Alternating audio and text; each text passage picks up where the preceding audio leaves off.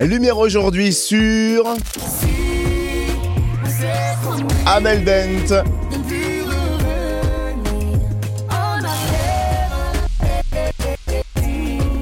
Un an et demi après la sortie de son dernier et septième album Vivante, certifié disque d'or, Amel Bent est en tournée dans toute la France, révélée par l'émission Nouvelle Star en 2004. Elle est passée de l'autre côté du miroir en intégrant le jury de l'émission The Voice en 2020. Et elle est par ailleurs devenue maman de son troisième enfant au printemps dernier, de quoi être plus vivante que jamais et elle va nous faire vivre des émotions en live à la commanderie Adol ce samedi 11 mars.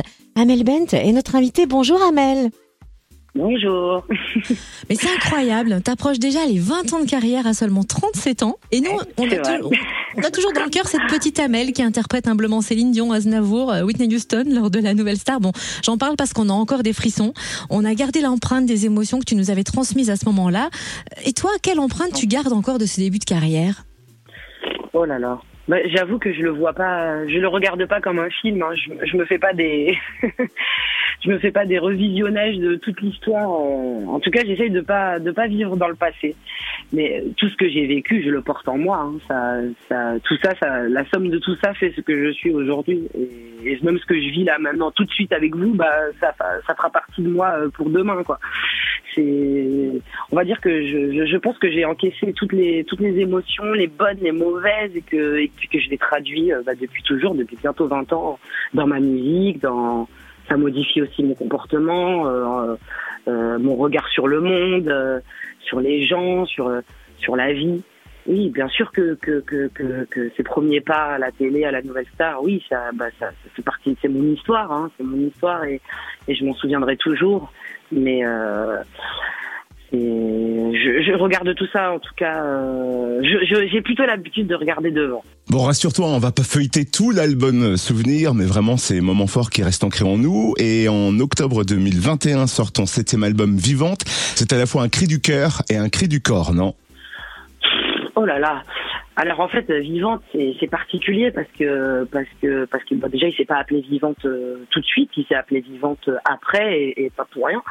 Euh, moi, cet album, il, il, il- est venu un peu bousculer euh, plein de trucs qui, qui, bougeaient plus quoi. Et et, puis quand on vous a persuadé que bah, tout ce que vous avez vécu de beau bah, dans votre carrière, bah, c'est derrière et, que forcément ça ne pourra plus arriver à nouveau parce que forcément euh, c'était mieux avant et, c'est comme ça. Bah, tout à coup, quand euh, quand il se repasse quelque chose d'aussi dingue que, que ce qui se passe avec cet album et et, que, à nouveau les chansons sont réembrassées par les gens, euh, rechantées à tue-tête dans les salles de concert ou de plateaux radio, et, et, qu'on se dit waouh, c'est des trucs que j'avais pas vécu de manière aussi puissante depuis longtemps. Et bah, peut-être que les gens qui m'ont dit que les plus belles années de ma carrière étaient derrière, bah, peut-être qu'ils avaient tort en fait et que je vais vivre un truc dingue avec ce disque. Et c'est ce qui s'est passé jour après jour, mois après mois, extrait après extrait, et puis jusqu'à la sortie de l'album, et puis jusqu'à aujourd'hui, euh, en voyant euh, s'animer les chansons sur scène, bah ouais, Vivante, euh, il porte bien son nom. C'est un album qui m'a, qui a réanimé beaucoup de choses et et qui me donne beaucoup de joie au quotidien et, euh, beaucoup d'espoir et, et qui m'a requinqué pour pour les pour les 20 années à venir. quoi. Franchement.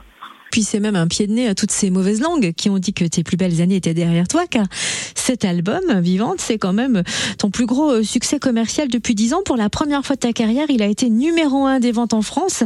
On est loin de la petite Amel qui chantait avec le manche à balai en guise de micro. Bah, pas tant que ça. hein. Vous savez que tout ce que je fais, euh, tout ce que vous me voyez chanter à la télé ou sur scène, bah, ça commence par le ballet euh, chez moi. J'ai pas arrêté de passer mon ballet, j'ai pas arrêté de chanter avec le manche à balai. C'est la base. tout commence par là. devant le miroir. En tout cas, il y a de très belles collaborations avec des artistes rap sur cet album et d'ailleurs aussi un nouveau duo sur la réédition, Lossa avec le rappeur Benny Adam. Comment elles se sont faites ces connexions? Comment ces collaborations ont pu-elles voir le jour? Bah déjà, j'ai toujours eu des collaborations euh, avec l'urbain, ça fait partie de moi, c'est une de mes grosses influences depuis le premier disque. Hein.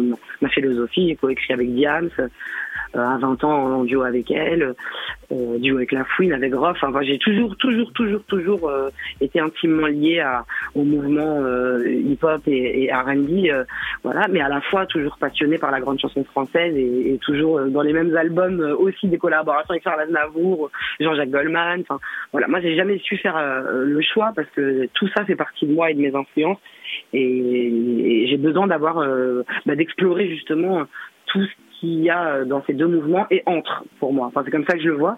Et puis ben et par contre rien n'est rien n'est marketé quoi. C'est je veux dire c'est pas des rencontres euh, de maison de disques. On se dit ce serait bien que tu bosses avec un tel ou un tel.